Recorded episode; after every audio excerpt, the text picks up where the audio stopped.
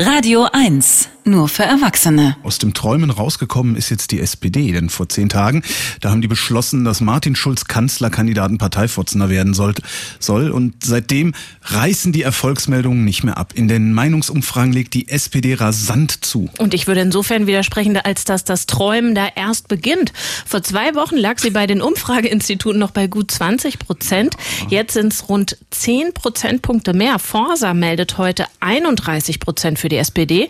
Das Institut INSA hat sie gestern sogar schon vor der Union gesehen. Radio 1. Wissen, Denken, Meinen.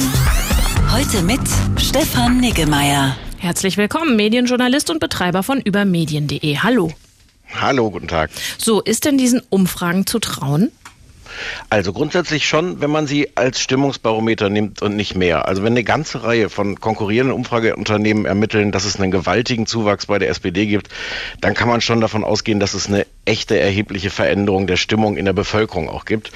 Und natürlich hat es dann auch einen echten Nachrichtenwert. Also sonst werden ja gerne auch schon mal so Veränderungen von ein bis zwei Prozent aufregend, aufgeregt vermeldet und dann wird da rein interpretiert, woran das liegt, je nach eigenem politischen Standpunkt. Das ist oft Kaffeesatzleserei, aber ich glaube, hier reden wir wirklich von anderen Größenordnungen. Aber jetzt machen ja diese Umfragen eine ziemliche Breite auf. Ähm, ist auch der Umfang, den Sie in den Nachrichten einnehmen, ein bisschen übertrieben? Ist das drüber?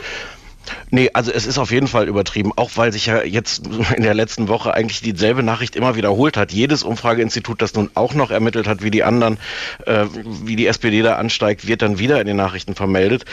Äh, man muss auch sagen, dass es den Verdacht gibt, dass so ein paar Institute da gerne mal ein bisschen dran drehen an den Ergebnissen, damit sie möglichst spektakulär sind.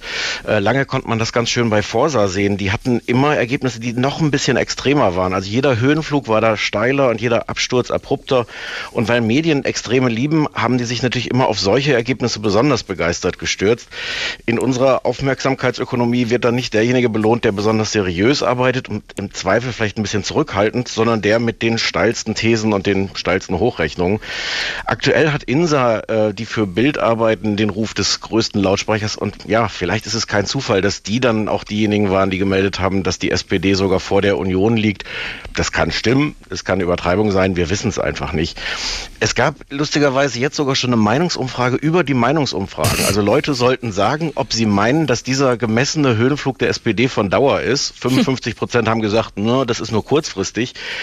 Der Wert solcher Umfragen ist natürlich minimal und ich warte jetzt schon darauf, dass wir irgendwann auf der nächsten Metaebene sind und die Leute gefragt werden, wie hoch schätzen sie die Aussagekraft von Umfragen ein, die die Aussagekraft von Umfragen einschätzen sollen.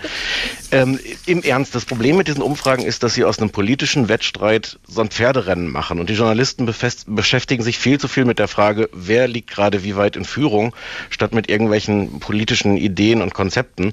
Ich glaube, das ist für Martin Schulz gerade ganz angenehm. Man weiß zwar kaum, wofür der eigentlich politisch steht, aber man weiß, dass er die Umfrage der SPD verbessert.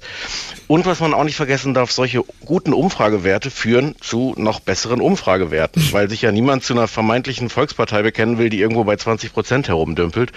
Das darf man nicht vergessen. Umfragen messen nicht nur Stimmung, sie machen auch Stimmung. Äh, und trotzdem glaube ich, kann man in einer Hinsicht sich über diese äh, Ergebnisse und die Umfragen gerade freuen, selbst wenn man nicht SPD-Anhänger ist, weil sie einfach zeigen, dass die Wahl im September noch nicht entschieden ist. Das ist sonst einer der negativsten Effekte von diesen Umfragen, dass man so das Gefühl hat, es ist schon gelaufen, man muss gar nicht mehr wählen gehen, das Ergebnis steht eh schon fest. Frühere SPD-Kanzlerkandidaten mussten sich wegen schlechter Umfragewerte schon fragen lassen, warum sie überhaupt noch antreten. Mhm. Also wenn jetzt die Bewegung in den aktuellen Umfragen Leuten zeigt, dass es sich lohnt, für die eigenen Interessen zu kämpfen und sich zu engagieren und zu interessieren und am Ende zur Wahl zu gehen, ist das, glaube ich, gut für die Demokratie. Sagt Stefan Niggemeier. Schönen Dank dafür. Tschüss. Wissen, Denken, Meinen. Der Kommentar auf Radio 1.